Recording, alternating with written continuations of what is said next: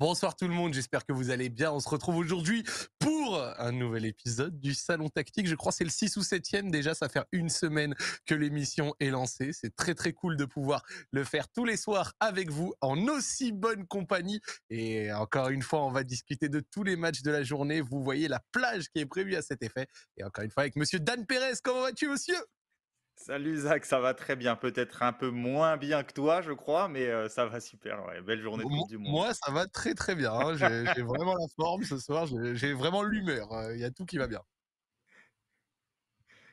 Ah, il y a tout qui va bien et je suis également ce soir, les amis, avec Monsieur Raphaël Cosmidis encore une fois ici. Comment, comment allez-vous, Monsieur, ce soir? Très bien, ça va très bien, Zach. C'était, euh, comme on l'attendait, une belle journée de foot avec en plus des résultats qui ont tourné en, faveur de quand même d'un de nos un de nos membres du trio là quand même. C'est une belle journée, ça qu'on va forcément en parler là. Ce sera pas forcément le, le premier sujet, mais, euh, mais c'était un grand moment ce Belgique-Maroc en espérant que ça continue comme ça. Et puis ce Espagne-Allemagne qui m'excitait beaucoup et qui a été euh, qui a été très intéressant, qui a été riche où il y a eu beaucoup de choses, un match qui s'est découpé en plusieurs en plusieurs actes. Et, euh, non non c'était c'était une, une, bien belle journée. Euh, et qui, qui, en plus promet une troisième journée pour la plupart des groupes euh, encore, euh, encore très stimulante. Moi, j'ai une question, tu sais quoi, très rapide avant qu'on entre dans les méandres du, du, programme, etc. Ce Espagne-Allemagne, on en attendait beaucoup. Vous avez été satisfait de ce que vous avez vu? Est-ce que ça, ça correspondait à la hauteur d'un tel match pour vous? Ou c'était peut-être un petit peu en deçà de ce que vous attendiez? Je pense que tu dois poser la question peut-être par rapport au nombre d'occasions qu'il y a eu dans le match. Euh, mais euh, puisque tu, enfin personnellement, euh, j'ai trouvé ça génial. Enfin, mmh. génial, c'est peut-être un peu fort, mais ça m'a beaucoup plu. J'ai trouvé que c'était un match d'une très grande intensité, mmh. avec beaucoup de, enfin, beaucoup d'implication, beaucoup de préparation des deux côtés, des joueurs de haut niveau. Bah, franchement, je me suis pas ennuyé sur le match. Vraiment pas, pas, pas, une minute. Je sais pas ce que, ce que vous en pensez vous. Bah, Moi, sur, sur le plan technique, déjà, c'était quand même quelque chose. Euh, notamment la première période, parce que la deuxième, je pense qu'on en parlera, l'Allemagne a joué différemment et ça a un peu emporté le jeu de son côté. Mais la première période de l'Espagne sur le plan technique, c'était euh, c'était fabuleux. Euh, très peu de pertes de balles, des joueurs qui savent ce qu'ils font, des performances individuelles, on va en parler, marquantes quand même.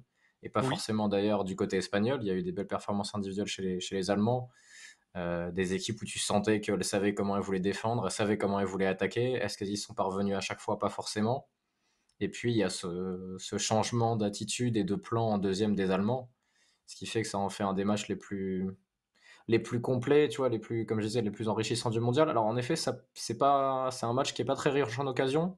Tu vois, On aurait pu s'attendre à un match qui s'envole, qui fait 2-2, 3-2, 3-3, des choses comme ça. Ça n'avait pas été le cas parce que ça a été souvent dans le contrôle, mais comme beaucoup de matchs de cette Coupe du Monde au final, euh, où, les événements s'emballent plutôt en deuxième. Mais, euh, mais par contre, ouais, la, qualité des deux équipes, euh, des joueurs et l'activité et l'action des coachs fait que, fait que c'est pour moi pour l'instant le match de poule de ce mondial. pas pour le scénario et pour le côté surprise ou résultat, parce qu'il y a beaucoup de matchs qui nous ont, qui nous ont impressionnés sur ce plan-là, la victoire du Japon, le Maroc contre la Belgique et, toutes ces choses-là, et encore d'autres, l'Arabie Saoudite contre l'Argentine. Mais par contre, tu peux te dire que c'est un, tu vois, c'était un quart ou une demi-finale de mondial. Et, moi, j'ai vraiment. niveau, c'était ça. J'ai vraiment bien, bien kiffé ce match. Euh, peut-être un peu mou à certains moments, c'est pas très long, hein, mais c'est vrai que j'avais trouvé peut-être un petit peu mou par moment, mais c'était vraiment un match de très haut niveau et ça se ressentait. Euh, j'ai bien aimé euh, le changement de plan allemand parce que je vous jure que pendant un moment, j'ai cru que ça allait commencer à virer, notamment en seconde avant peut-être l'entrée de, de Fulkrug. J'ai commencé que ça allait, enfin, je commençais à penser que ça allait vraiment pencher côté espagnol. Les Espagnols ont fait une performance vraiment monstrueuse, surtout en première mi-temps, une performance sur le plan technique qui était énorme. Euh, je me demandais comment est-ce que s'ils allaient tenir les mêmes choses euh, que lors du Costa Rica, à savoir euh, Rodri défenseur central, s'ils allaient repartir avec Asensio en faux neuf, Ferran Torres sur le côté et tout. Donc ils sont repartis sur quasiment la même formule, mais j'ai trouvé le milieu assez performant, Pedri dans une forme absolument énorme. Et j'ai bien aimé parce qu'on retrouvait le même type de course, mais toutefois un petit peu plus gêné cette fois par le pressing allemand. Et au global, quand même, après la première mi-temps, j'ai eu le sentiment que l'Espagne avait quand même bien bien dominé avec notamment la, grosse frappe aussi de Daniel Olmo arrêtée par Manuel Neuer. La première mi-temps, pour moi, elle penche vraiment côté espagnol. Vous en avez pensé quoi, vous? Vas-y. Non, ouais, la, première est vraiment pour l'Espagne. Euh, en termes de possession, je crois que l'Espagne a 70% du ballon. En termes d'occasions créées aussi, ils sont, ils sont devant sur la, sur la première période. Ils n'ont pas énormément d'occasions hein, sur la première. Euh, ils n'ont pas mm. énormément d'occasions d'ailleurs sur l'ensemble du match, mais, euh, mais tu sens par contre une supériorité parce que tu, tu vois que l'Allemagne n'arrive pas à récupérer le ballon. Et ça, ça a changé en deuxième. Mais vraiment, en première, l'Espagne pouvait sortir proprement, pouvait s'installer dans le camp allemand, pouvait faire circuler. Ça a été moins qu'en deuxième. Hein, qui décrochait des fois. Hein. Ouais, c'est ça. Et on s'était dit, quand on avait parlé de ce match-là, qu'on verrait qui allait réussir à presser l'autre équipe. Euh, finalement, sur la première, c'est l'Espagne qui a réussi à presser l'Allemagne. Je vais un peu montrer euh, comment ça s'est passé grâce au tableau. Le tableau, oh c'est l'heure du tableau. Et en plus, maintenant, on a le plein écran. Ouais, on a le plein écran, donc je vais pouvoir montrer tout ça. Euh, donc en rouge, on a l'Espagne avec son 4-3-3 classique. Et en bleu, mmh. on a l'Allemagne qui, euh, qui était en 4-2-3-1 et un vrai 4-2-3-1 pour le coup parce qu'il y avait. Euh, alors même si Kerrer parfois pouvait faire troisième central, il a souvent occupé une position de latéral, en tout cas sur les sorties de balle. Et ce qui était intéressant chez l'Espagne, c'est qu'ils avaient clairement un plan sur la sortie de balle de, de l'Allemagne pour les gêner. Donc quand Neuer faisait la passe généralement vers sous le axe droit, ce que faisait l'Espagne, c'est que c'était ici Asensio qui sortait sur le central, donc sous le. Si le ballon allait sur Kerrer, et eh ben ça continuait là-bas et c'était de ce côté-là Daniel Mo qui sortait.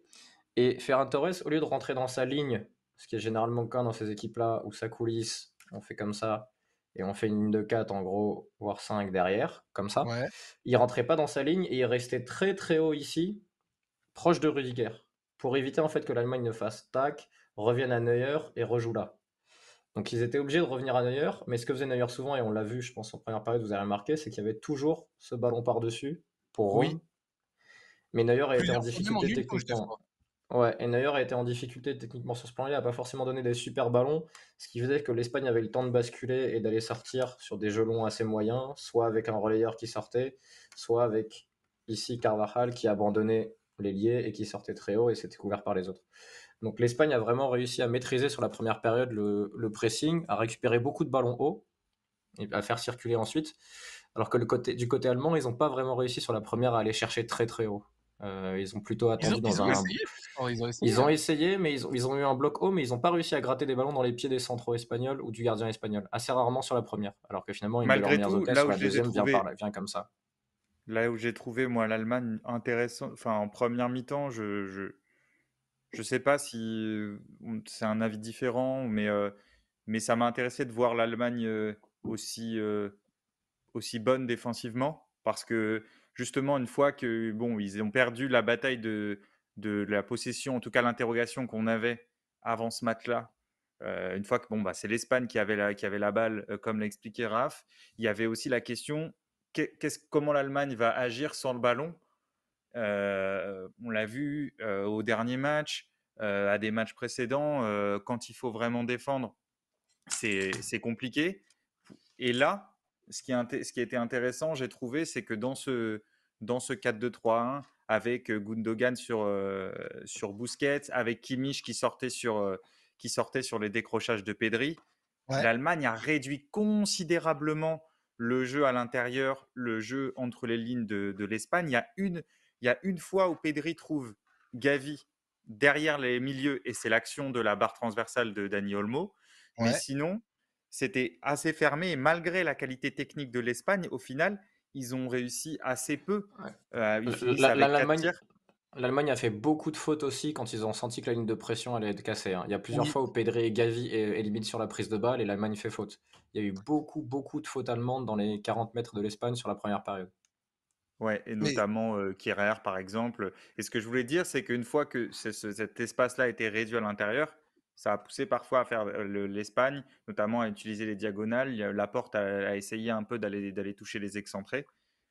Mais, mais, malgré tout, après cette première mi-temps, tu te dis quand même, bon, on a deux équipes qui sont, des, des qui, qui, sont à leur niveau, en tout cas à leur statut.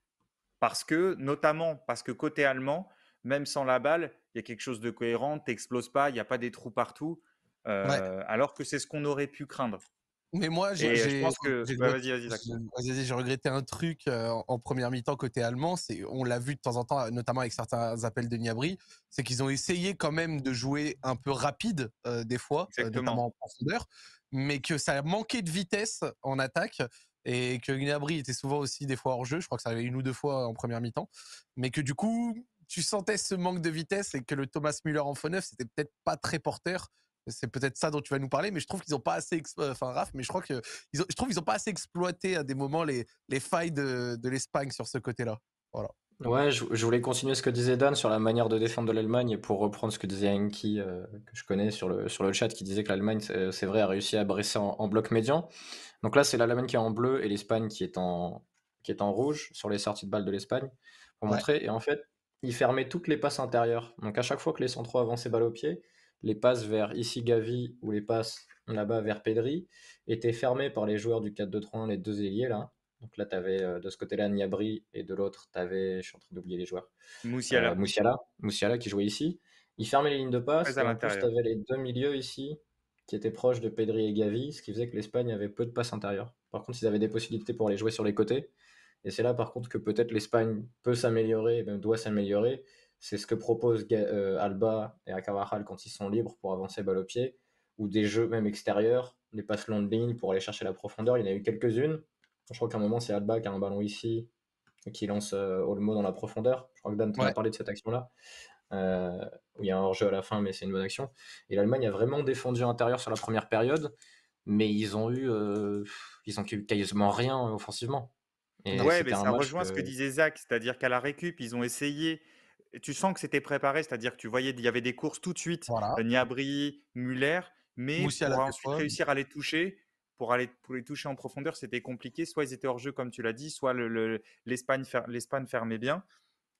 En deuxième période, le, finalement, le, but qu'ils mettent, c'est aussi une, transition où ça va vite chercher, le, ça va vite chercher la profondeur. Et, mais, en tout cas, malgré tout, en première mi-temps, je pense qu'ils se rassurent, eux, mentalement, parce qu'ils arrivent à, à, proposer quelque chose de très, très costaud, très, très solide, alors que c'est pas là où on les attendait. Moi, tu vois, il y a un truc que je m'étais dit et c'est assez drôle parce que quand je l'ai pensé, c'était aussi retranscrit par ton tweet, Raph, mais genre l'Allemagne des faux neufs et d'essayer à des moments de, de, jouer du jeu un petit peu plus, on va dire, je sais pas, posé, réfléchi. Alors que quand ils ont fait rentrer Niklas Fulkrug et aussi Sané à un moment à la fin et que ça a commencé à attaquer plus vite, à des moments où ça a commencé à toucher plus rapidement euh, c'est là où l'Allemagne a commencé à être dangereux et où, au final, en ayant eu une Espagne qui a sans doute dominé dans le jeu la plupart du match, bah, l'Allemagne termine devant expected goals. Quoi. Ouais, et sur la deuxième période, largement. Hein. Grosse domination de l'Allemagne en termes d'occasion sur la deuxième période, euh, notamment à partir des changements de, de Hansi Flick. Parce que quand tu, quand tu lances le match, quand tu arrives à le mettre dans un registre qui n'est plus celui de l'Espagne, où Dan l'a dit, il y a de la transition, il y a du combat, il y a du second ballon, il y a des espaces ouverts et forcément, on l'a vu un moment où Goretzka, il casse la ligne de pression et il y a un Espagnol qui essaye de l'attraper par le maillot, qui essaye de le tacler, qui essaye de, lui faire une cuillère et il n'y arrive pas. Je sais plus si c'était Pedri ou Gavi, mais, euh, mais il fallait que l'Allemagne, pour aller marquer, mette le match sur ce plan-là. Et je pense que, comme l'a dit Dan, la première période, elle rassure sur la capacité à rivaliser avec l'Espagne euh, sans ballon c'était au rythme de l'Espagne le match Avec ballon, avec ballon, c'était pas. Euh, voilà. Mais par contre, c'était le match de l'Espagne. L'Allemagne n'arrivait pas à sortir. Et quand en deuxième, ils ont un peu déstructuré le match, ils l'ont rendu chaotique. Ben là, tu as vu les qualités allemandes. Et tu as vu Sané, tu as vu Fulkrug, tu as vu Moussiala qui s'est éclaté, mais tout le long du match. Et je pense que pour, pour l'Allemagne, quand ils vont jouer contre l'Espagne, quand ils risquent de jouer contre le Brésil, voire même par moment contre l'Angleterre, si l'Angleterre arrive à les presser, il va falloir qu'ils soient capables de faire ça aussi. Et pas forcément d'être l'équipe de 2014 ou de 2018 qui était dans une maîtrise extrême ou de 2016 qui était une super équipe mais aussi de, de, se souvenir un peu du football allemand de, de Jupp Heynckes le 2013 contre le Barça qui explose physiquement contre le Bayern et, euh, et de, l'Allemagne de Klopp aussi, c'est-à-dire le Dortmund du début des années 2010 où c'est de bah la transition, où c'est du combat physique, où c'est des grandes courses et là-dessus ils ont un effectif qui peut faire très très mal. Mais moi, il y a un truc vraiment qui m'a impressionné, c'est quand ils ont commencé à amener euh, le, le match, comme on dit, sur un plan physique, un plan plus déstructuré et tout. Et, mais surtout aussi l'impact des changements. Les changements espagnols, j'ai trouvé l'impact des entrants très limité. Euh, l'entrée de Nico Williams, pour moi, ça va que c'est un jeune parce que sincèrement, à mes yeux, il a peut-être perdu énormément de crédit aux yeux du sélectionneur. Son entrée, j'ai trouvé très mauvaise, notamment la, course là qui perd face à un Goretzka qui a les veines bien sorties quoi. Genre, j'ai trouvé, ça impressionnant. Mais sorti de ça, ce que je veux te dire, c'est que dans les entrants allemands, t'as Leroy Sané qui rentre, qui a un impact qui est quand même assez bon, assez positif. T'as Sané, enfin t'as Sané pardon, t'as Fulkrug qui rentre, qui marque le but et qui marque le but sans aller dans tous ces côtés faux neuf, euh, danger profondeur apporté que par les côtés et tout. Non, il est arrivé, il a allumé, tu vois. Il n'a pas essayé de se casser la tête ou de rater comme un Moussiala l'a fait lors d'une action précédente, tout en profitant en plus pour le coup du contrôle orienté de Moussiala. Et donc du coup, je trouve que l'impact des changements a été largement plus favorable côté allemand que côté espagnol où j'ai pas eu le sentiment que ça a été très efficace. Après, après, vous parliez du côté déstructuré donc un match qui se joue sur un autre rythme, c'est aussi le, problème, c'est que c'est aussi par là parfois qu'ils ont pêché récemment. Mmh. Le mmh. match contre le Japon, mmh. euh, ils font pas un match de contrôle. Donc en fait, c'est compliqué parce que s'ils voulaient aller sur le contrôle, bah, en fait, ils, sont, ils tombaient là sur meilleur qu'eux. Mais malgré tout, ils avaient besoin quand même d'être un peu de, de, de, se rassurer aussi. Et au final, contre l'Espagne cette fois, mais on l'avait dit, c'est-à-dire, euh, rappelez-vous, après le Japon, on avait dit, certes, l'Espagne est plus forte que le Japon, mais est-ce que l'Espagne peut faire le même genre de match? C'est-à-dire si le match s'ouvre, si le match part en transition, du ping-pong, etc., est-ce que l'Espagne pourrait sortir gagnante de ça? Rappelez-vous, on avait dit non. Et effectivement, c'est ce qu'on a, ce vu dans la dernière partie du match. C'est qu'en en fait, sur ce registre-là, contre l'Espagne, l'Allemagne gagnerait. Contre la France, c'est moins dit, par exemple. Mais tu vois, par exemple, j'ai parlé des changements et heureusement que dans le chat, euh, ils l'ont aussi rappelé. Mais c'est vrai que paradoxalement, l'Allemagne a été mieux dès qu'ils ont aussi apporté plus de profondeur. Mais l'entrée de Morata a fait énormément de bien, que ce soit sur euh, le but ou alors sur l'action où il se fait reprendre par Schlotterbeck, où il la joue vraiment d'une lenteur terrible. Mais dès que les deux équipes ont réussi à avoir des éléments de profondeur supplémentaires, ça leur a fait beaucoup de bien, paradoxalement. Les deux équipes sont parties au début avec des faux neufs, mais bizarrement, c'est quand leurs neufs sont rentrés aussi que bah, les buts se sont débloqués, et qu'après derrière euh, le reste des entrants ont fait plus euh, d'effets euh, côté allemand et, la structure du match aussi. Mais voilà j'ai bien aimé l'influence de ça et l'influence aussi. Le petit rappel que de temps en temps dans le foot avoir un c'est bidon ce que je veux dire mais avoir un neuf tu vois un neuf qui, qui, est présent qui appelle qui a ce, sens là du but tu vois ça a aussi une efficacité après, après on dit ça on dit ça aussi faut reconnaître. Je pense que si Fulkrug marque pas peut-être que tu tu dis pas ça après, 100%, 100%, en dehors de son but, j'ai pas trouvé son entrée fabuleuse, hein, mais le but est là et forcément ça. Voilà, donc c'est toujours une question de quel, quel, risque tu prends, de quoi tu te prives. J'avoue, j'avoue que Fulkrug, je le connais mal. J'ai assez peu vu jouer Wolfsburg cette année, voire pas du tout. Voilà, j'ai seulement lu des choses sur lui. Euh, je sais pas bah. C'est leur, leur, seul neuf traditionnel en fait dans l'effectif. Ouais, voilà. Mais ce que je voulais dire, c'est que je sais pas tout ce que tu perds si tu le mets en fait. Mmh. je, je, je saurais bah, pas, je saurais pas vraiment, je saurais pas vraiment J'ai envie de te à mon avis, tu perds beaucoup, même si je connais, je connais pas le joueur. Bah, tu, perds beaucoup si tu remplaces Avert par euh, Fulkrug, mais quand tu remplaces Muller 2022 9 par Fulkrug, je sais pas si tu perds beaucoup, tu vois. Parce que Muller, j'ai l'impression que le flic fait en sorte de le garder dans l'équipe. Et ça a été encore difficile pour lui. Alors, il a été discipliné défensivement, tu vois, Dan, mais je trouve que dans ce qu'il propose avec le ballon, il y a un moment, il essaye de faire un appel, mais forcément, c'est difficile, tu vois. Et l'Allemagne n'avait pas trop de profondeur en dehors de, de lui, parce que Moussiala n'est pas un joueur de profondeur. Et Niabri était un peu seul dans ce registre-là. Et, et c'est pour ça que le débat sur les faux neufs, là, on l'a, parce que alors des neufs ont marqué, donc on dit qu'il faut des neufs. Mais, euh, mais si l'Espagne avait attaqué un peu plus la profondeur, comme elle a fait sur certaines séquences, avec Olmo qui part profondeur et qui sent deuxième poteau pour un Torres, voilà. on, aurait, on aurait dit ah, c'est génial d'avoir un faux neuf, regarde, ça ouvre la profondeur, et Olmo et Ferran, ils, ils, ont marqué des buts magnifiques. Tu vois. Total, total. Euh, Moi, je parle D'ailleurs, ils essayent pas forcément commencer, mais au moins pour quand ils rentrent, ils ont toujours une utilité à un moment ou à un autre. Je suis pas là en mode les faux neufs ça fonctionne pas, faut tous que les équipes aient des neufs et que ça parte comme ça. Non, c'est totalement facile à comprendre ce que va t'apporter un neuf quand il décroche et si tu as des ailiers qui rentrent et qui envoient des appels tranchants, bah, pour peu qu'ils se un peu, on le voit avec City avec le Bayern. Mais au moins quand ils rentrent des fois, j'ai dit, Wolfsburg, hein, euh, merci Enki. Euh, mais tu regardes pas non plus beaucoup Wolfsburg, Dan. Je, je, regarde ni Wolfsburg ni le, Werder, je suis désolé. Bah, les mêmes couleurs. Bah, t'aimes le football, toi. Toi, t'aimes que le football d'élite, Le football des petites gens, t'aimes pas. C'est vrai que j'apprécie le football d'élite, effectivement, ouais. Non, mais je, euh, on parlait des, des, attaquants de l'Espagne, enfin des offensifs de l'Espagne. Vous avez vu, ils ont encore fait leur classique, enfin ce qui est en train de devenir aussi une classique, c'est-à-dire le ballon à l'approche de la surface qui est touché sur un côté. Et euh, il y a un appel, euh, il y a un appel vertical d'un des joueurs qui mmh. emmène la défense et le centreur joue au sol centre au sol. Je vais le montrer vite fait. Let's go. Je, ne sais pas si. Bon, on va, on va, le faire, on va le faire rapidement et je vais. Euh, Mon gadan. Voilà, c'est juste. En fait, on voit souvent ça. En fait, le, le, le central, euh, enfin, pardon, le, soit un latéral, soit un ailier qui est touché ici. On l'avait vu beaucoup face au Costa Rica. Et là, en fait, il y a donc l'Espagne là est en bleu. Désolé. Et là, il y a Olmo par exemple qui va faire un appel, donc qui va emmener la défense. Tout le monde pense que la passe va venir ici, comme celle sur le but par exemple de Morata. Sauf qu'en fait, au lieu de jouer là, ça joue ici, ça a l'air tout con, hein, et d'ailleurs, ça, ça l'est, c'est tout simple. Mais il y, a une occasion d'Asensio comme ça, Danou. Il y a une occasion, exactement ce que je voulais dire. C'est que ça, on l'a vu, euh, bah, les deux premiers buts face au Costa Rica, il y a plein d'autres choses qui se passent, mais il y a entre autres ça. Et ils le font très bien, Olmo et Asensio, euh, dans la surface, c'est-à-dire un emmène, l'autre reste et reçoit la, balle au sol et ils inversent. Et, et ça commence à devenir, à devenir un truc classique de, l'Espagne qu'il faut surveiller si, bah, si l'équipe de France tombe sur eux, mais il y, a encore, y a encore du temps. Mais, mais oui, tout ça pour dire que parfois, tu n'as même pas besoin d'un de ce qu'on appelle un vrai neuf pour attaquer la profondeur. En revanche, tu as besoin d'attaquer la profondeur, que ce soit pour recevoir directement la balle ou pour créer de l'espace pour les autres. À, à plusieurs hauteurs d'ailleurs sur le terrain. C'est pour ça que Gavi euh, fait beaucoup de bien à cette équipe parce que lui, il est capable de se projeter. Et tu as parlé de l'entrée de Williams, mais il y a aussi l'entrée de Coquet qui n'a pas apporté beaucoup à l'Espagne sur la fin de match, euh, ni avec ballon, ni sans ballon. Et, Gavi, il t'apporte la profondeur que, que Pedri et Busquets ne peuvent pas t'apporter parce qu'ils préfèrent recevoir dans les pieds.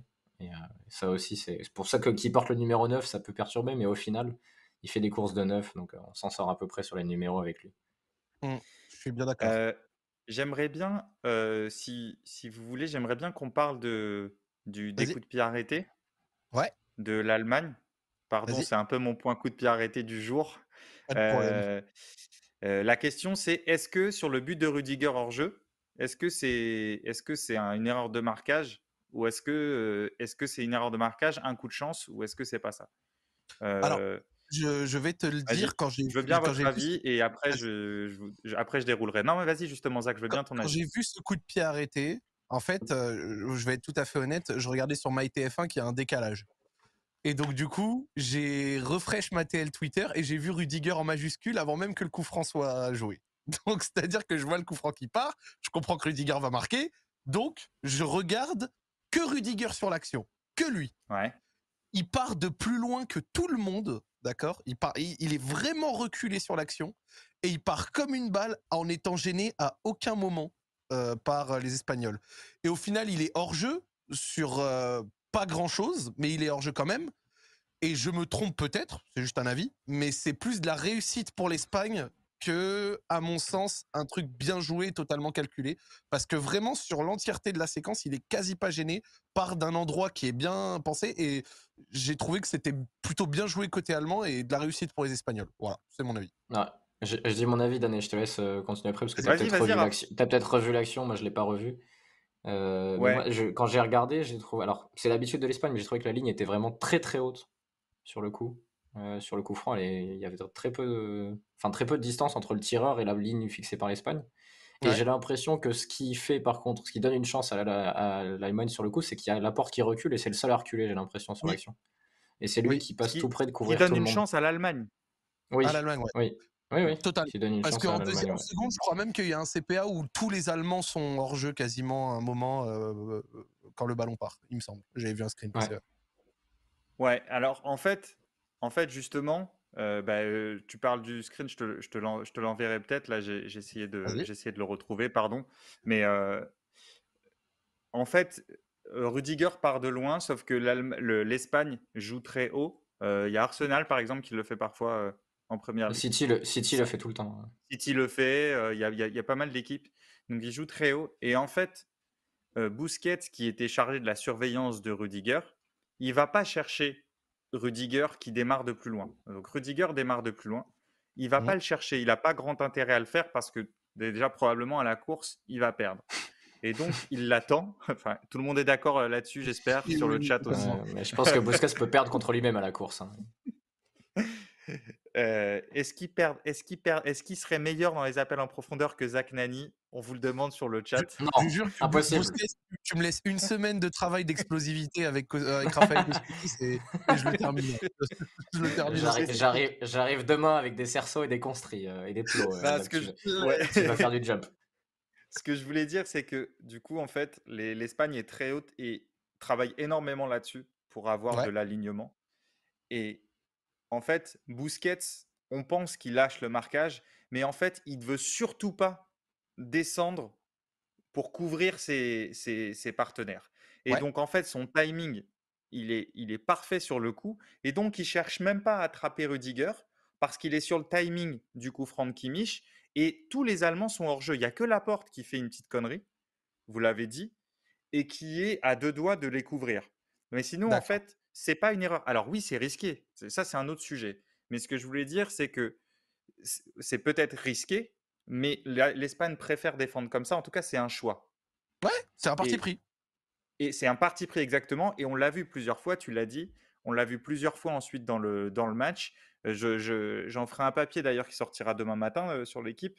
Et on l'a vu plusieurs fois dans le match, cette manière de défendre là, de, défendre comme ça. Alors évidemment, il y a des moments où c'est, plus risqué, où un joueur part de plus loin. Il suffit qu'un joueur soit un peu moins concentré pour que en fait tu, peux avoir une feinte aussi tu peux avoir une feinte sur le tir aussi de il y a deux tireurs. alors l'Allemagne a essayé de le faire. Un moment il y a deux il y a deux tireurs près du ballon.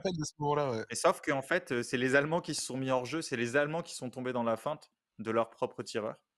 Mais mais il y avait une belle bataille en tout cas sur les coups de pied arrêtés. On a vu sur les corners les blocs, le gros bloc de Goretzka sur Bousquet, je sais pas si vous vous souvenez ça.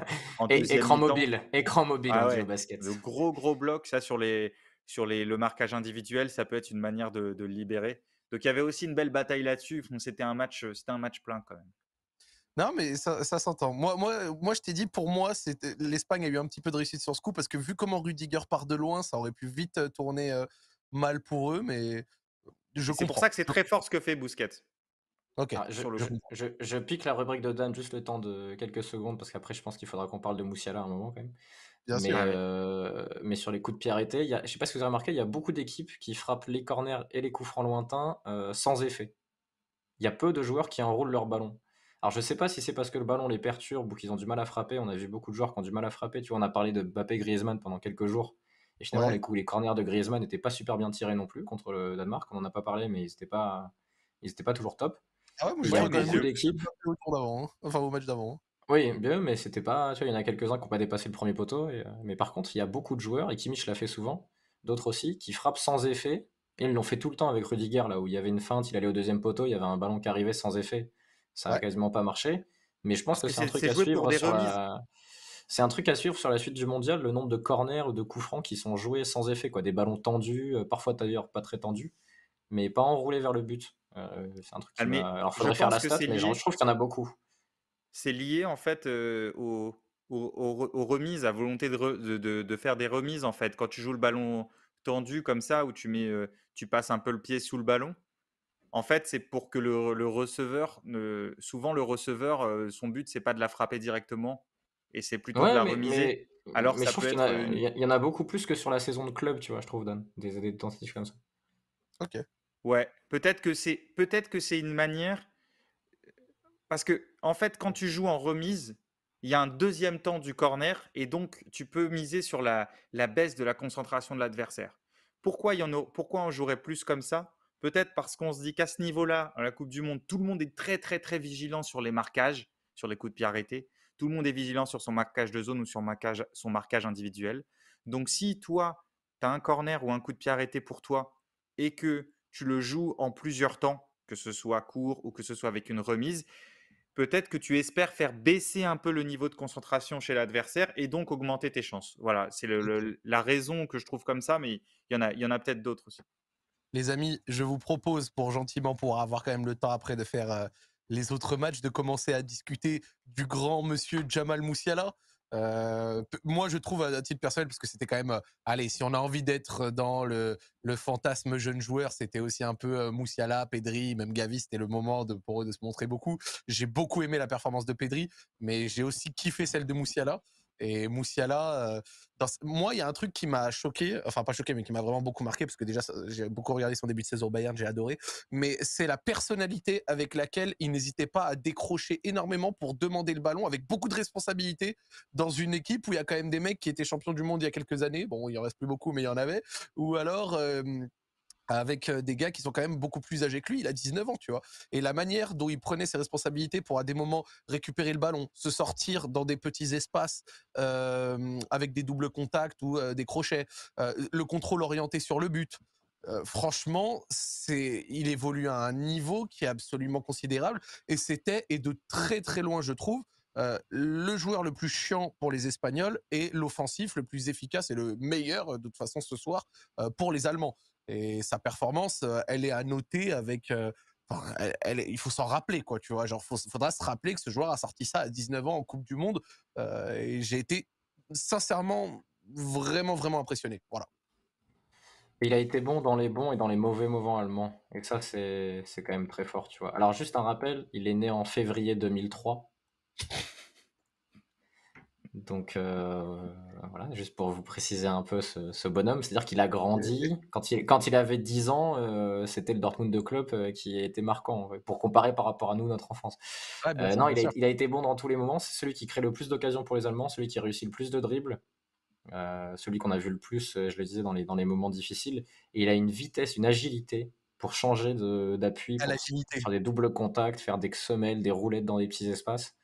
Et tu l'as dit, une personnalité que le gars, euh, enfin, le premier de l'Allemagne, il est difficile. Hein. Ils ont très très peu de ballons, et les quelques ballons qui touchent, il fait mal. Et ça, c'est. Il y a, il y a un contrôle sur un gelon de Neuer à un moment à la 54. Euh, Ils n'ont pas montré de replay sur celui-ci, mais. C'est fort. Mais Raph, est-ce que. Qu'est-ce qu'on. Qu'est-ce qu'on lui verrait comme. Euh, pas comme défaut, mais comme axe de progression? Est-ce que on peut dire que dans le, le, le dernier geste ou le, le la finition, est-ce que c'est exagéré de dire ça? Qu'est-ce qu'on lui verrait? Est-ce qu'on attend de lui un upgrade euh global en fait? Ou est-ce qu'il y a un secteur pour toi où peut-être que moi je dirais la finition, mais, mais qu'est-ce que tu verrais toi? Je réponds d'avant Raph, je suis désolé pour le coup, j'ai vraiment, pas mal, vraiment pas mal regardé le Bayern cette saison où il a quand même pas mal staté. Et c'est vrai que ce soir il a pu être un peu frustrant dans le dernier geste, notamment sur l'action là qui rate où au final il n'est pas hors jeu, il fait pas la passe et la frappe est un peu sur Gnei Simon. Mais cette saison-là, dans la finition et dans la surface, dans le dernier geste, il a eu des, des, moments où la finition était vraiment, vraiment au rendez-vous. Et c'était limite un des moments où tu te dis pied droit, pied gauche, il, est, il était vraiment pas mal. Genre, je me, je, me, je me fierais pas sur le match de ce soir pour peut-être critiquer sa finition. Euh, sincèrement, au global, pour l'avoir beaucoup vu au Bayern, euh, il a une très bonne finition habituellement. Alors, tu lui verrais euh, quoi comme axe de progression, toi, Zach? Est-ce que c'est un truc global ou, ou sur un, point précis? pas le joueur parfait, mais j'ai pas de point précis là tout de suite qui me saute aux yeux parce que voilà, mais c'est pas sur la finition que ça me sauterait, enfin que, que, je me dirais c'est sur ça qu'il doit progresser. Mais c'est mon avis. Genre c'est vrai que sur ce soir il a pu être frustrant, mais au Bayern cette saison, non, mais t'as raison, t'as raison plein de fois dans la surface où il fait les bonnes courses, où il fait les bons gestes, où il la donne quand il faut la donner, ou alors il finit bon et mauvais pied, petit filet bien placé. Franchement, euh, c'est pas sur ça que ça, me saute aux yeux, mais c'est peut-être que mon avis. S'il y en a qui sont pas d'accord, je peux le comprendre. Tu vois, on, va forcément parler de lui et de Pedri parce qu'ils sont euh, quasiment de la même génération. Je ne sais plus quelle année Pedri, parce qu'il est 2003, 2002. Ils sont tellement jeunes maintenant qu'on les confond. Euh, mais les deux sont très différents parce qu'au final, tu as l'impression que Pedri joue toujours à un rythme plus bas que tout le monde. Euh, Tandis qu'il joue à un rythme plus bas que tout le monde parce qu'il est tellement serein. Là où Moussiala, tu as l'impression qu'il joue toutes les actions à 110%. Et qu'il est jamais dans la gestion du tempo et qu'il va jamais peut-être euh, temporiser. C'est peut-être là qu'il va qu'il y a un axe de progression pour lui. Il est euh, tout le temps vertical dans sa manière de jouer. Alors je l'ai pas vu moi beaucoup au Bayern cette saison, donc j'ai pas les, ses références en club. Mais toutes les actions, il a fait des diffs, donc là c'est fabuleux. Mais peut-être que dans une soirée où il est moins percutant, moins réussi sur ses dribbles, le fait d'à chaque fois tenter d'être vertical, vertical, vertical, de faire la diff vers l'avant, ça aurait pu être frustrant. Euh, là où Pedri, par contre, a l'impression qu'il a jamais à trop à se fouler pour faire des différences. Et, euh, pour moi, il a une, fin, dans l'impression visuelle qu'il a, Pedri, il a une marge considérable, je trouve, sur tous les autres milieux de sa génération, même les plus vieux. tu, tu as l'impression qu'il perd jamais le ballon. À un moment, il y a un 2 contre 1 contre Kimmich et Sané, je crois, le plus près de la ligne de touche. Tu te dis, ah bah là, il va la perdre. Et il arrive à faire un double contact, roulette, il, il s'en sort, il gagne la touche. Et t'as Kimmich qui pète un plomb et qui fait un geste de frustration parce qu'il se dit, mais même là, il la perd pas. Quoi. Mmh. Euh, non, je suis totalement d'accord. Moussiala est beaucoup plus. Euh, je dirais pas tête dans le guidon, hein, mais tu sens qu'à la récup, c'est peut-être le contexte du match qui a fait ça aussi, mais que la récup pour lui, c'est vas-y, on avance, on y va. Quoi. Euh, oui, mais c'est un joueur plus vertical. Peut-être le fait de savoir jouer sur plusieurs tempos aussi, tu veux dire, en gros, euh, peut-être? Ouais, c'est ça, de changer un peu de rythme, d'alterner entre être à fond et être un peu plus dans la gestion de tempo. Mais euh, juste pour, vous, pour donner un scénario, un monde parallèle, en sélection de jeunes, donc Moussiala est binational. Bellingham et Moussiala jouaient ensemble avec l'Angleterre jusqu'en U18. Imaginez les, imaginez les, tournois où tu es un jeune, tu tombes contre l'Angleterre de, de, Bellingham et, et, Moussiala au milieu de terrain. Et à la fin du match, le coach il te dit Ouais, ça a été difficile, t'as pas gratté beaucoup de ballons. Ouais, bah vas-y, coach. va, aller, va, aller, gérer les deux. et, puis, et puis aussi, tu vois les deux, les, les courses des deux aussi pour un défenseur à arriver sur toi. Lancer, c'est. Ça, doit être. Ça doit être même, non, Pedri, Pedri c'est. Moi, vraiment, Pedri, c'est. Bref, voilà. Donc, on a passé un petit 40 minutes quasiment sur le match. Euh, j'aimerais mmh. bien qu'on parle des autres matchs, donc euh, on pourra peut-être revenir à la fin. Et surtout, oui, oui, oui. Non, mais on va, on va venir dessus. Et en fait, c'est juste qu'on ne peut pas dédier 40 minutes sur Espagne Allemagne euh, comme on le fait avec le DF. Tu vois, faut qu'on prenne aussi un peu de temps. C'est vrai, t'as raison parler, tu vois, d'autres choses. Non, plus sérieusement, il y a encore des choses à redire, je pense, notamment par exemple sur est-ce que Müller, du coup, a perdu sa place ce soir ou non? Est-ce qu'il va rejouer? Est-ce que, tu vois, euh, est-ce que les Allemands vont changer de système? Est-ce qu'ils vont peut-être revenir à, du plus classique? Bref, beaucoup de, de, questionnements. Mais au lieu de repasser du temps à parler de Espagne-Allemagne, on va discuter de Belgique, Maroc et mmh. tu sais quoi? Vous saviez très bien que j'étais investi émotionnellement sur ce match. Et donc, vu que je le suis, avant de parler moi avec les émotions, je vais vous laisser parler vous avec le côté peut-être un peu plus froid pour justement après, à la rigueur, compléter si j'ai quelque chose à dire.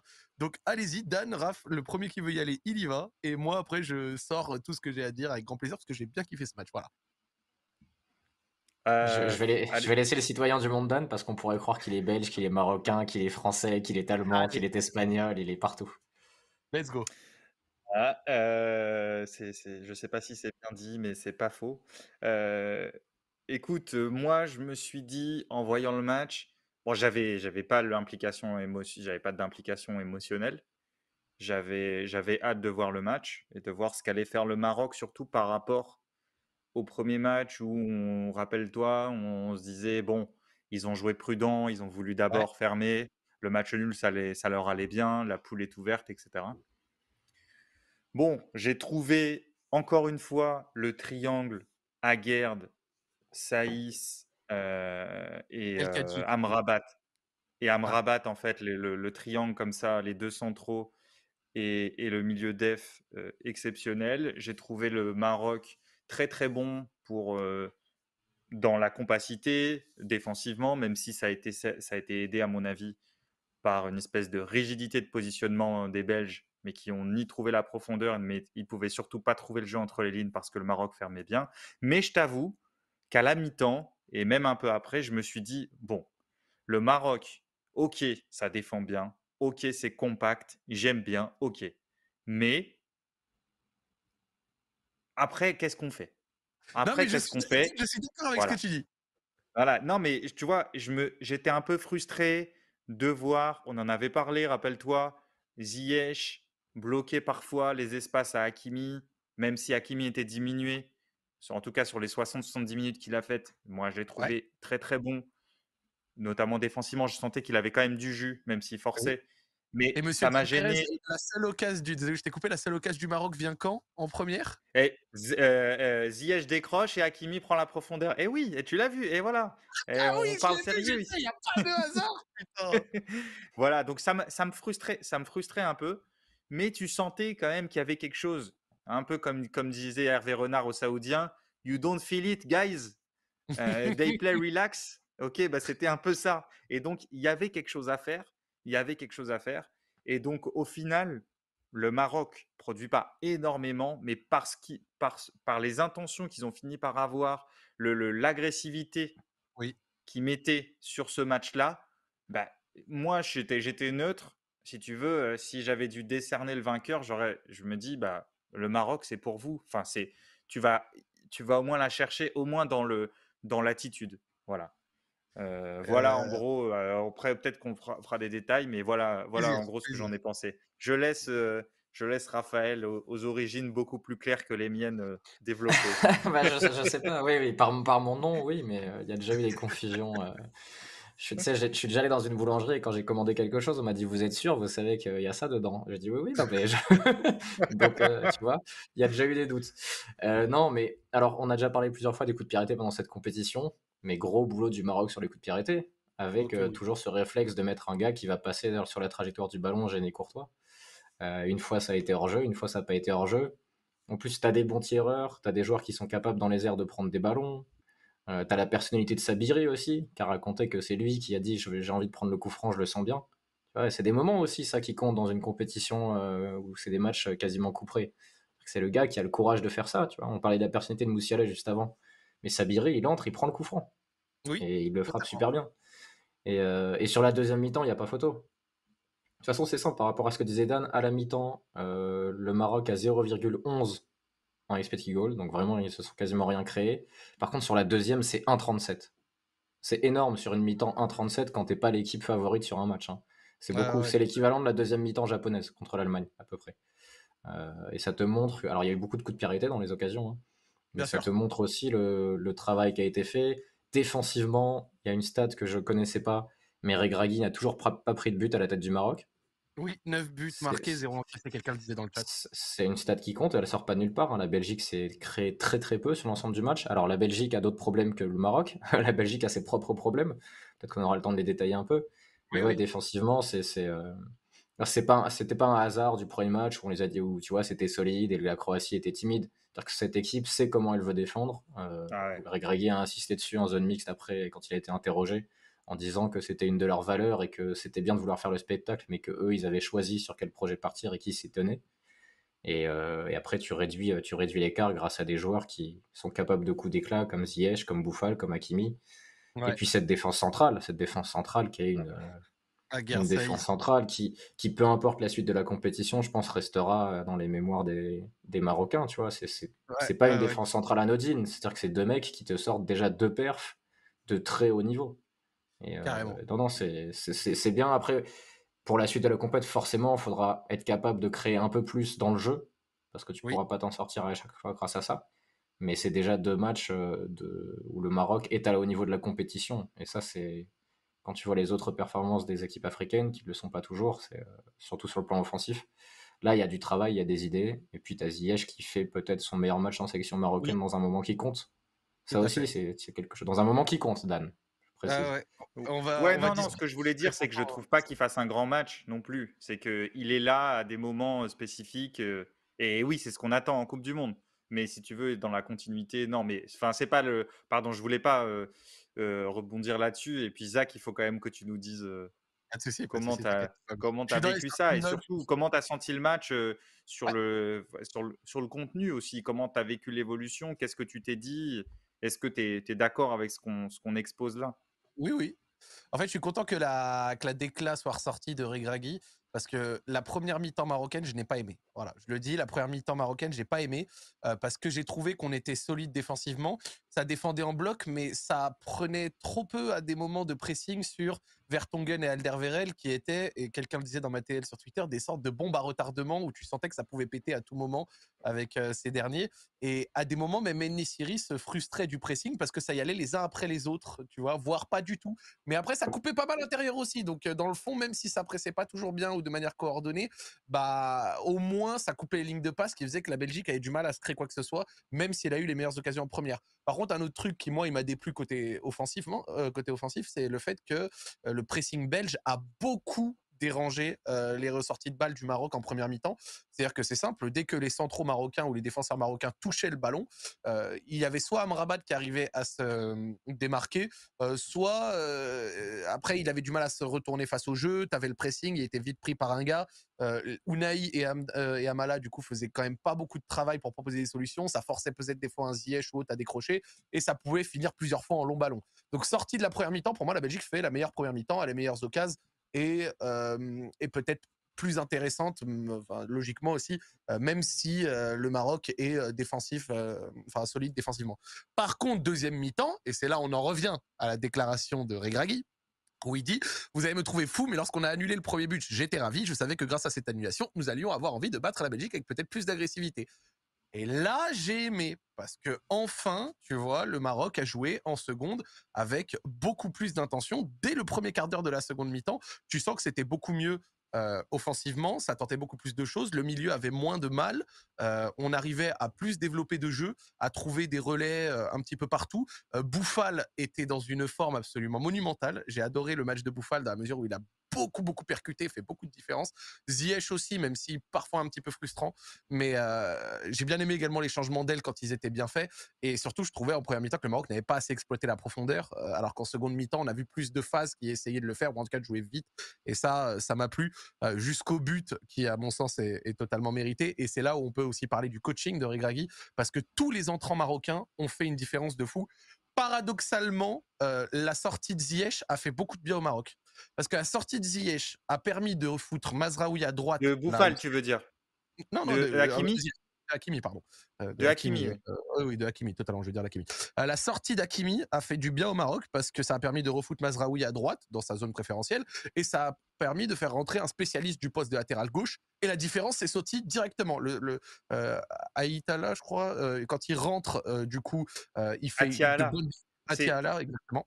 Ouais, C'est lui d'ailleurs qui obtient la faute sur le but.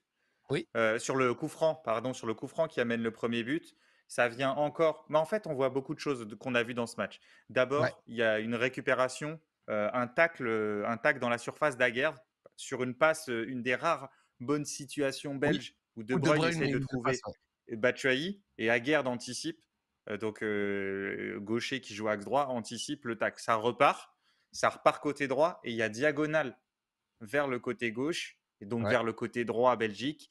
Et quand l'arrière droit s'appelle Meunier, vous savez, vous, en tant qu'adversaire, que vous pouvez envoyer tous les ballons aériens que vous, que vous voulez en diagonale. Vous savez que ce sera très compliqué pour Meunier à gérer. Thomas bah Meunier, c'est un, un, de ses gros défauts. Quand le ballon arrive de l'opposé, encore plus dans les airs, et malgré sa grande taille, ça devient très compliqué. Donc il se rate, encore une fois, et Atiatala récupère le, le, ballon sur le côté gauche, obtient le coup franc. Et après, il y a, y a, plusieurs changements, donc ça traîne un peu. Ça fait peut-être aussi baisser le niveau de concentration. On en parlait tout à l'heure. Il y a plus d'une minute trente qui s'écoule entre la faute et le moment où le coup franc est tiré. Et euh, mais, mais oui, tu, tu dans, dans l'élan du match, euh, c'est logique, pas forcément dans la, à ce moment-là, parce que le Maroc s'est créé des grosses occasions dans le jeu, comme on l'a dit. Mais c'est logique avec l'élan du match. Et Courtois, euh, Courtois a pris deux fois quand même, euh, ouais, bon, on nous le dit sur le chat, Courtois prend deux fois le, même but avec, euh, avec un Marocain, avec Saïs qui passe devant lui. Vraiment, ça m'a fait rire quand, quand Saïs le Enfin, c'est un but un peu vicieux, tu vois. Genre, on a un mot en, arabe, efrit, tu vois. Le, mot efrit, ça veut dire bon, vas-y, on va dire plus ou moins petit con, un truc comme ça, ou un peu de mecs qui font un peu le bordel et tout. Ils ont dit ça, c'est un but de referee, tu vois. C'est un but un peu, un peu marrant avec Saïs qui passe. Et quand, en plus, Saïs, il sait très bien qu'il a été utile sur le but, tu vois. Donc quand Saïs, il célèbre le but, tu te dis, ah, c'est un but quand même assez marrant. Tout ça pour finir, les entrants ont eu un gros impact. Sabiri sur le coup franc, également Atiatala, et aussi du coup Abouklal, qui a fait une très très bonne entrée. Alors que il sort Bouffal. Quand il sort Bouffal, je commence à me dire Oh là là, c'est peut-être un petit peu risqué, euh, c'est ton meilleur joueur. Il aime bien sortir Bouffal euh, alors que Bouffal est bon. À chaque bah fois, tu te dis, mais pourquoi Bouffal, sort bon Il était pas content, euh, Bouffal, quand il sort. Mais bon, Abouklal fait une bonne entrée qui est conclue par un but. Sûrement l'un des plus grands exploits du Maroc dans l'histoire de ses parcours en, Coupe du Monde. Donc c'est un grand plaisir. Et si on doit quand même parler un petit peu de la, de, la, de, la, Belgique, la Belgique extrêmement décevante. le coaching de Martinez est absolument lunaire. Je comprends l'intérêt de sortir Onana parce qu'il y avait déjà un jaune, mais de toute façon Onana était déjà suspendu pour le troisième match. Donc pour moi Onana était un des plus gros perturbateurs au milieu. Pareil pour ouais, il était pas loin du rouge quand même. Certes, c'était pas tant pour la suspension. Ouais, mais l'entrée de Tillman, c'est plutôt très mauvaise, j'ai trouvé. Euh, au-delà de l'entrée de Tillman, c'est surtout que Witzel passe à côté de sa deuxième période et à la rue sur pas mal d'actions. Après, sur Bouffal, juste, il a, ah, fini un seul match en Ligue 1 cette saison. Il a toujours été remplacé sinon. Donc je pense qu'il y a une partie physique qu'on connaît pas et peut-être qu'ils savent que les efforts, il n'arrive pas à les tenir jusqu'au bout. Mais, euh, mais la Belgique, il y a quand même énormément de problèmes. Hein. La performance défensive du Maroc est bien, mais offensivement, la Belgique, ils ont énormément de soucis, Dan l'a dit. Ils ont mmh. énormément de soucis à jouer à l'intérieur. C'est-à-dire que leurs deux meilleurs joueurs sont dans des zones où ils n'arrivent jamais à aller. Ça, c'est un gros, gros problème.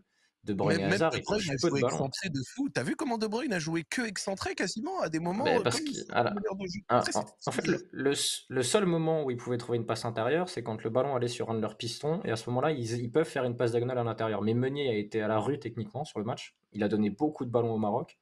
Euh, je vois la tête de Dan qui, je pense, acquiesce euh, d'un soupir euh, oculaire. mais il a été en grande difficulté. Et je pense que si la Belgique veut avoir une chance sur le dernier match et veut un peu retourner sa compétition, après c'est un avis personnel, je suis pas coach, de, en tout cas pas de la Belgique, mais il faut, que de Bruyne joue plus, il faut que De Bruyne joue plus bas. Il faut que De Bruyne joue dans les deux du milieu, parce que là il est inaccessible, il touche peu de ballons, et d'ailleurs, ça le, ça le remet beaucoup en question là, ces derniers temps, entre ses déclats et ses performances, le fait que Hazard, même cramé, euh, fasse des choses et lui non. Mais je pense que la Belgique a besoin d'avoir une qualité technique plus basse sur le terrain, d'avoir quelqu'un qui peut jouer vers l'avant. Et quand tu vois les performances de Witzel ou Nana Tillmans, il manque quelqu'un quand même dans ce secteur, quitte à mettre Witzel plus bas, tu vois, pour le faire jouer, pour qu'il touche des ballons. De ne touche pas assez de ballons. Dans un match où la Belgique a la possession à 66% de possession, c'est pas possible de pas avoir De Bruyne. C'est ton meilleur joueur avec une marge considérable et tu le vois pas, tu vois. Et ça, c'est quand même un, énorme problème. Je me demande à quel point le facteur, comment dire, atmosphère, je trouve qu'il n'y a pas une, grande atmosphère très saine qui se dégage de cette équipe. On a vu les déclats des uns des autres.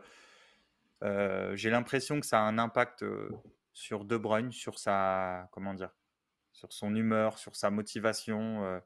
ouais. Ouais, j'imagine des matchs, hein, mais au premier match, il est déjà très frustré, ouais.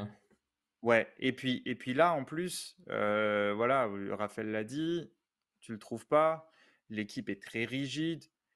C'était bon, c'était compact à l'intérieur, donc parfois, face à des blocs qui qui se regroupent pas complètement, parce que le, Maroc, le Maroc, ça s'ayait pas sur sa surface non plus. Mais quand il était compact, parfois, tu peux décrocher et envoyer des ballons dans la profondeur. Tu vois, attaquer la profondeur, c'est aussi, aussi une autre manière de créer du danger. Sauf que en plus, euh, quand De Bruyne décrochait, que ce soit sur un côté ou hors du bloc adverse, on va dire, en fait, il y a qui pour attaquer la profondeur euh, en Belgique, puisque euh, Carrasco n'était pas là, Michi, il n'y arrivait pas, bah, Hazard, il, comme, il demande maintenant dans, il demande dans les pieds. Crossard et, donc, et donc, en fait, tu ne pouvais pas jouer à l'intérieur. Tu peux pas jouer, décrocher et attaquer la profondeur il te reste, il te reste quoi pour avancer? Ben En fait, tu as une position rigide, il se passe pas grand-chose. Euh, tu passes un les centraux prennent pas d'initiative en plus pour faire sortir, euh, pour faire sortir, tu vois, un des milieux du, Maroc. ils ont fixé à aucun moment les centraux belges. Et donc, euh, et donc, tu te retrouves avec cette, cette grande frustration et, et quelque chose de pas, de pas très heureux qui se dégage de, de, de ce collectif, j'ai trouvé. Je suis d'accord avec toi. Franchement, la, Belgique a dégagé, je trouve, euh, une, euh, une impression un peu de, de, sinistrose, tu vois, je trouve. Et ça m'étonnerait pas qu'ils pètent, euh, complètement face à la Croatie. une Croatie qui, pour le coup, a fait un match très, très, très, très, très convaincant. bien plus, en tout cas, que son premier face au Maroc, où le milieu Modric, Brozovic, Kovacic était surtout Modric, Modric, Modric.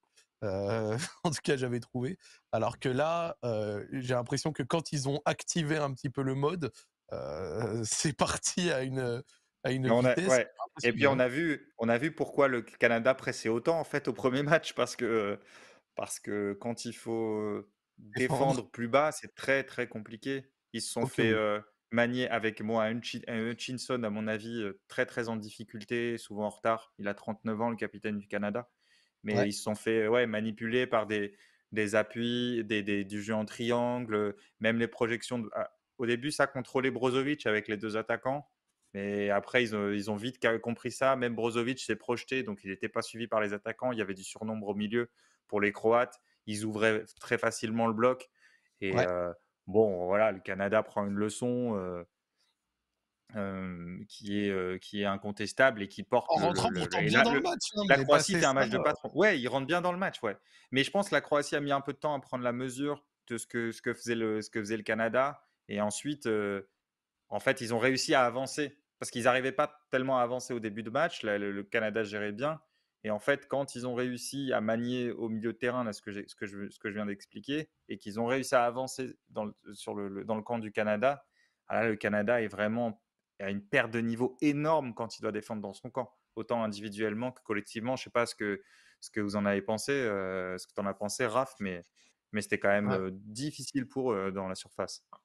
Moi, je trouve qu'on a, on a enfin, c'est un peu dur parce que c'est que le deuxième match, mais on a, on a vu la qualité technique de la Croatie qu'on n'avait pas du tout vu contre le Maroc. Aussi parce que le Maroc défendait beaucoup mieux et beaucoup plus dur à l'intérieur.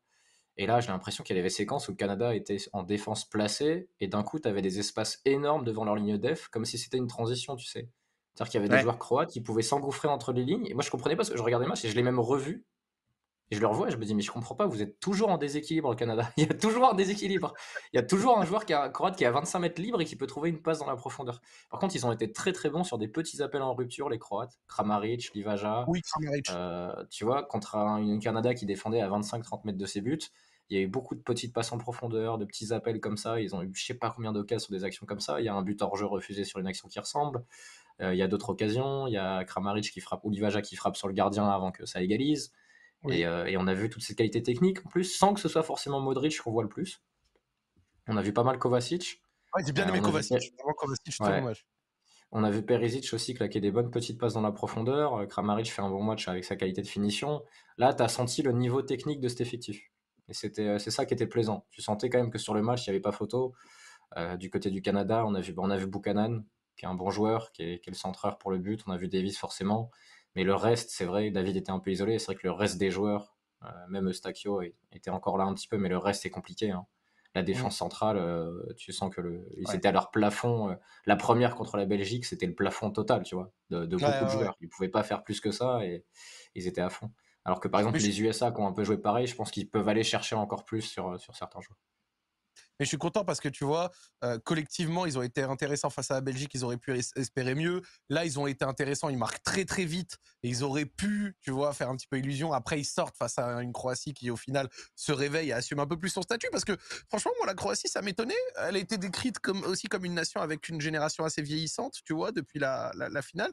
Et puis, au final, quand tu regardais un tout petit peu leur forme des derniers mois, ils arrivaient quand même en bonne forme au mondial, tu vois. Ils avaient réussi ah à relever ils sont la Final Four de la Ligue des Nations, même. Mmh. C'est ça, ils, avaient relevé la barre après peut-être une période un peu plus de creux, période 2020-2021. Mais et du coup, ça m'avait étonné leur premier match face au Maroc, je les ai trouvés très mauvais. Mais là, ça allait beaucoup mieux côté croate. Et là, t'es es, la Belgique, tu arrives dans une finale de groupe, enfin une finale de groupe, une finale pour éventuellement te qualifier face à des Croates qui ont repris de la certitude et qui ont fait un gros gros match. Et le milieu croate, euh, la avec des joueurs comme Kramaric, Perisic et tout, euh, les espaces et la, passivité que le milieu ainsi que la défense euh, belge peuvent avoir, ça risque de, se faire sanctionner encore plus. Là, là, je serais belge, je serais pas très content. Surtout que la, Croatie, tu peux les embêter dans la profondeur, et comme l'a dit Dan, c'est un des gros manques de la Belgique. Donc c'est malheureux parce qu'ils ont une défense qui, à l'exception de Guardiol, a quand même tendance à pouvoir prendre des vagues dans son dos sur le plan athlétique. Et tu sais pas avec qui la Belgique va pouvoir faire ça. Donc après, on est, ça peut se tourner, on n'est pas à l'abri que, que, ça change d'un match à l'autre, mais euh, c'est vrai que là, le scénario est très très compliqué pour, euh, pour la Belgique, d'autant plus que dans l'autre match, en plus, le Canada n'aura plus rien à jouer contre le Maroc. Donc tu peux imaginer que le Maroc prendra au moins un point. Et voilà, ça va être. Euh, j'espère. Tout, est, mal tourné. Bah, surtout que tu peux compter. Le Maroc après son, son exploit choke, surtout que, en plus, désolé, je t'ai coupé, Dan, mais j'ai le sentiment j'ai le sentiment qu'il y a un truc, c'est peut-être dans ma tête, dites-moi dans le chat si vous êtes d'accord, mais pour l'instant, pour l'instant, toutes les équipes qui ont fait un peu un exploit euh, au premier match, ou en tout cas dans un match. Match d'après, elles ont subi une sorte de sas de décompression euh, peut-être mental, tu vois, qui, qui, a eu un effet, euh, que ce soit l'Arabie Saoudite ou alors le Japon qui a perdu contre le Costa Rica. Euh, après l'Arabie Saoudite, le match, le match a les conditions qu'on connaît, mais j'espère que le Maroc ne va pas connaître ça. Le Maroc peut passer, que ce soit dans les, selon le scénario, le Maroc peut même passer avec une défaite. Mais voilà, je. Après, après si tu dis le Maroc passe avec un nul, et vu comme le Maroc défend depuis le début de la compétition, et pas seulement, parce que parce que même sous Vaïd, cette charnière-là, donc deux gauchers, hein, le Maroc, ils ont deux gauchers dans l'axe et deux droitiers sur les côtés. Ça, je ne sais pas si ça a déjà existé. dans, alors deux gauchers, oui, deux gauchers dans l'axe, mais en plus, notamment la, la fameuse charnière Armand Sacco du, du PSG de Paul Le Guen, mais, mais deux droitiers de part et d'autre, en plus, voilà, je ne sais pas si quelqu'un a un souvenir de, de, de cette existence-là. Non, mais ce que je voulais dire, c'est que tu peux imaginer que le Maroc va, peut tenir, même si, pour, peut tenir un 0-0 et aura de toute façon des situations, et, sauf s'il y a une déconnexion totale après cet exploit. Mais j'ai pas l'impression que cette équipe prend, prend ce chemin-là. Donc, moi, je veux pas, je veux pas porter la poisse au Maroc, hein, mais, mais, mais bon, a priori, vu comme Raph l'a dit, le Canada a pas, a pas grand-chose à jouer. Après, après sur Croatie-Belgique, qui vous voyez dans le groupe comme potentiel titulaire qui puisse prendre la profondeur. Il y a, il y a Openda. Est-ce que a le statut Est-ce qu'il a le statut Non, mais c'est Lukaku qui va jouer. C'est Lukaku qui va jouer, je pense. Bon, Lukaku, aussi, en profondeur, n'est pas immonde quand il est en forme, mais est-ce qu'il est en forme? On connaît Lukaku pour son jeu en pivot, mais on sait qu'il peut aussi partir lancer des fois, tu vois. C'est pas, il n'a pas non plus un tracteur complet, tu vois, même si les gens aiment bien le banner sur ça. Mais ouais, Lukaku pourrait le faire, mais après la question c'est est-ce qu'il est remis physiquement, quoi? Et j'ai pas l'impression que oui. Ouais, bah, après, euh, oui, c'est ça, c'est ça. Parce que si tu as un Lukaku en pleine forme, évidemment, euh, c'est, c'est, tu peux même lui donner le ballon dans des situations compliquées dos au jeu avec un ou deux défenseurs dessus, et puis il, t'en tire quelque chose. Là, le Lukaku actuel, tu sais pas trop ce qu'il peut, ce qu'il peut t'apporter. S'il était en forme, il serait. S'il était en forme, il serait rentré plus tôt sur le match. Hein. Ouais, c'est sûr. Mmh. Il rentre vraiment en rentrant de la dernière chance. Hein. Il touche un ballon et demi. Hein. il rentre à la 81e. Euh, c'est vraiment pour te dire allez, si on a un ballon dans la surface, euh, il sera là, tu vois. Mais, si. Non, non, mais s'il est en forme, je pense qu'il rentre à la mi-temps, tu vois. Sur un match comme ça, c'est Lukaku quand même. Tu peux pas t'en passer. Mais, euh, Bien sûr. Mais bon, mais bon, faut, je sais pas si on a le temps, Zach, mais le, tu as mentionné le Japon, il faut quand même qu'on parle du coach du Japon. Là. Oui, oui, il y a, un problème là. Il y a... Japon-Costa Rica parce que c'est le seul match que j'ai pas pu regarder, donc euh, je suis vraiment très très ravi de pouvoir peut-être écouter un peu de vos enseignements si vous avez regardé ce match dès 11h parce que. Allez, vas-y, Raphaël, pousse ton coup de gueule.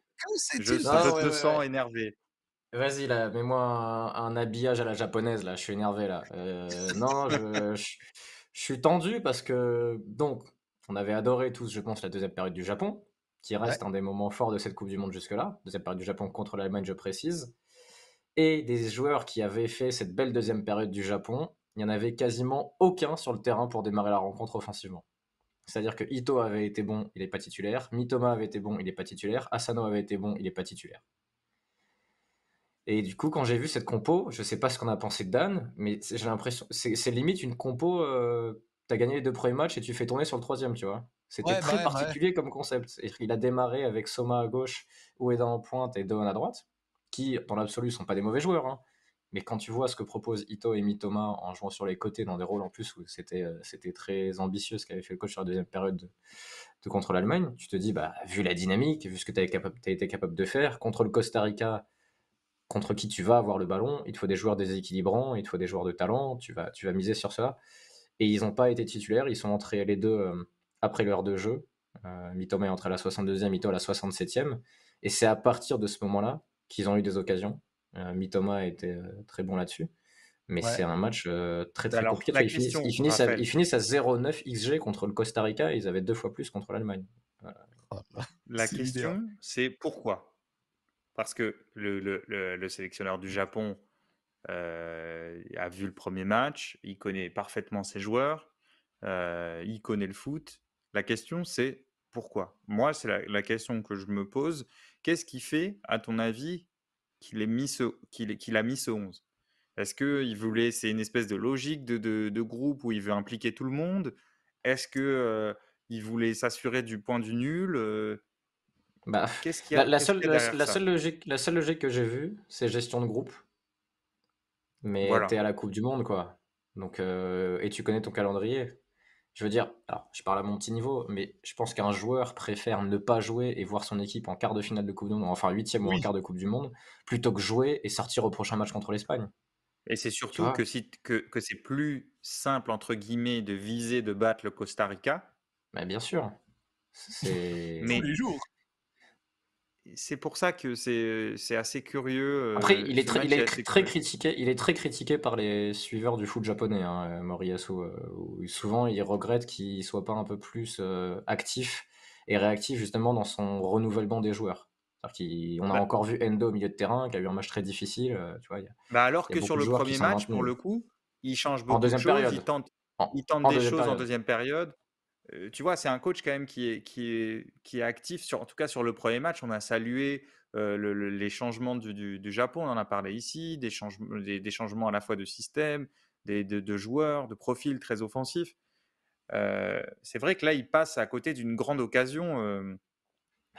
et, en plus, et en plus, ils ont, si tu veux, en plus, ils sont sanctionnés parce qu'ils ne doivent pas perdre le match normalement vu, au vu du contenu.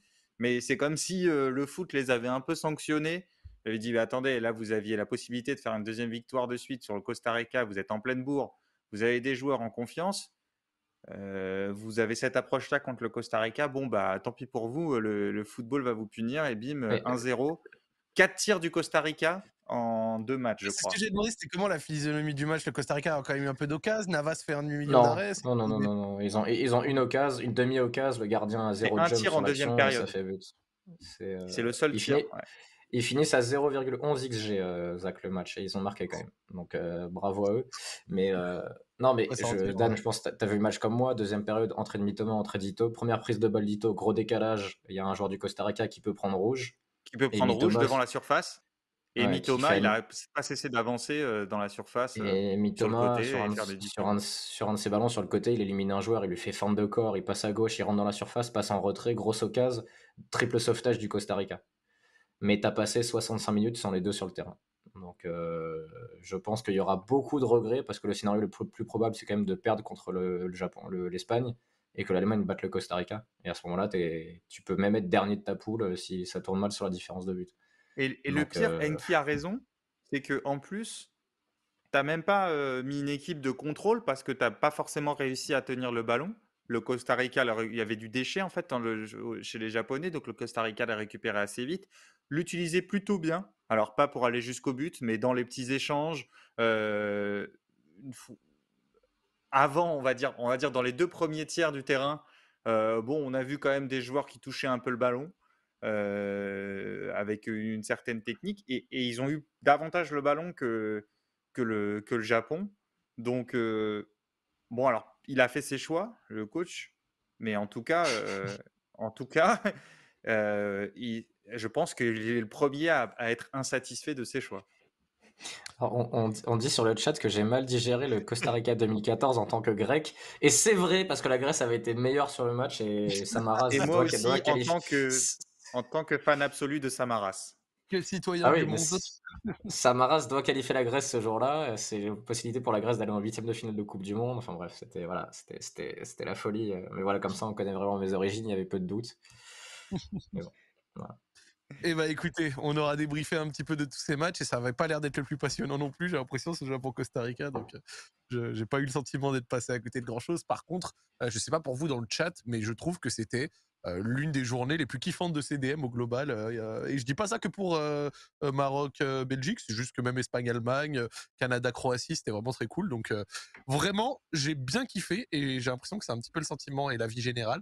Et on continuera demain. Alors demain, je vais me permettre de regarder, vous savez quoi, la carte des matchs. Et comme d'hab, on se laisse un dernier mot pour voilà, qu'est-ce qu'on attend pour demain, un match en particulier, un joueur, quelque chose. Alors je, vais regarder, je sais déjà qu'il y a le Brésil et tout, mais attendez, je vais regarder. Calendrier Coupe du Monde alors demain, on commence la journée avec un fabuleux Cameroun-Serbie, Corée du Sud, Ghana à 14h, Brésil-Suisse à 17h. Et enfin, l'opposition forte entre le Portugal et l'Uruguay. Dan, qu'est-ce que tu attends de cette journée? Je laisserai Raphaël parler de l'Uruguay. j'attends, j'attends que le Brésil, j'attends de voir ce que le Brésil, en fait, comment le Brésil va jouer sans Neymar. visiblement, il y a Fred qui entre dans le milieu. Qu'est-ce que ça va changer dans, dans, la manière de jouer du Brésil? Voilà, c'est, c'est plutôt ce qui, en regardant le programme, ce qui me rend le plus curieux. Raz me fait bien rire sur le chat avec son Moi, je prends plus la peine de voir les matchs de 11h. Euh, oui, c'est vrai que le Cameroun-Serbie. oui, Mais c'est vrai que le Cameroun-Serbie à 11h, il peut faire peur. Euh, alors, si on avait un animateur camerounais, je dirais pas ça évidemment parce que je suis un gros vendu. Je dirais qu'on a très très hâte de voir le, Cameroun. mais euh, mais c'est pas le cas. Mais par contre, non, la Serbie quand même. On avait parlé de la Serbie en disant ils ont des joueurs et tout, voir s'ils vont être un peu plus offensifs et, et, proposer quelque chose contre le Cameroun et le Portugal-Uruguay. Portugal et Uruguay qui me fait quand même très très peur quand tu vois les réflexes de l'Uruguay et ceux de Fernando Santos. Euh, voilà, je pense qu'un match nul satisferait les deux équipes. Ouais. Donc, ça, satisferait encore l'Uruguay après. Euh, oui, Moi, je pense que, si tu... la Corée du Sud vient à gagner euh, contre le Ghana, ça peut peut-être. C'est vrai que c'est vrai que tu le sauras avant le match. Tu sauras avant le match, donc ça pourrait. L'Uruguay avec deux points, la Corée du Sud avec quatre, t'étais pas super content. Hein et après, ouais, je, serais curieux de vous revoir les milieux de terrain coréens que j'avais bien aimé contre l'Uruguay. C'était un des, des seuls trucs à sortir de ce match-là. Donc, euh, donc euh, voilà, voilà à peu près euh, pour cette journée-là. Mais c'est aussi la dernière journée avec quatre matchs qu'on peut voir. Oui, après c'est 16h, 16h, 20h, 20h. Donc profitons-en. Moi, je vais quand même noter, bah, du coup, forcément, le match du Brésil, le match sans Neymar. la compo attendue sera avec Militao, apparemment. Paqueta, qui prendrait la place de Neymar. Casemiro et Fred dans le double pivot. nécessairement, on a envie de revoir un petit peu de ce Brésil face à une Suisse coriace, une Suisse chiante à manœuvrer et une Suisse qui aura peut-être un peu plus de répondants, notamment en contre, par rapport à une Serbie qui a été très miaulante. Voilà. à voir, hein, peut-être que si c'est une autre purge côté suisse, ça voudrait dire que le Brésil asphyxie totalement ses équipes qui n'arrivent pas à produire quoi que ce soit en compte, mais on va pouvoir le regarder dès demain. Donc le Brésil-Suisse, je le regarde d'un bon oeil, j'ai l'impression que nos amis suisses vont pouvoir poser problème, c'est mon petit call. Je pense quand même victoire Brésil, mais moi ça m'étonnerait pas une victoire genre 2-1, tu vois, un truc comme ça, genre quelque chose un peu un peu serré. Je, je vois pas une tarte. Demain en soir, on va en parler, il y aura 6-0, mais. Euh... T'es enregistré déjà, de toute façon, ne t'inquiète ouais, pas. C'est mort, Zach, c'est mort. mais suis sûr, on est ensemble et j'ai parié sur vous et on sera là de toute façon demain soir pour en discuter. Demain soir, ce sera la huitième du Salon Taxi. Ça fera pile, une semaine qu'on aura lancé ça. Et euh, c'est grave cool. En gros, pour vous dire un petit peu près, euh, enfin, un petit peu, la semaine prochaine, il y a encore des matchs tous les jours. Donc, vous aurez le Salon Taxi à nouveau tous les jours. Et ensuite, à passer les huitièmes, je crois, entre les huitièmes et les quarts, il y a quelques jours sans match. Là, il n'y aura pas émission. Et ensuite, on reprendra les jours de match. D'accord? Donc, euh, les soirs de huitième, les soirs de quart, les soirs de demi. Et enfin, le soir de la grande finale. Donc, merci à vous d'avoir suivi cette émission. C'était très cool. Toujours un plaisir d'animer ça avec les grands Dan Perez et Raphaël Cosmidis. On vous remercie de nous avoir suivis. Encore une fois, si vous avez raté le replay, il est disponible en podcast et sur la chaîne YouTube L'équipe. Elle sort dès le lendemain. Donc, c'est grave cool. Vous pouvez vous abonner également à la chaîne Twitch pour avoir les notifications quand on lance demain à 23h. On vous remercie d'avoir suivi et on vous souhaite une bonne fin de soirée. Ciao, ciao. Ciao, ciao.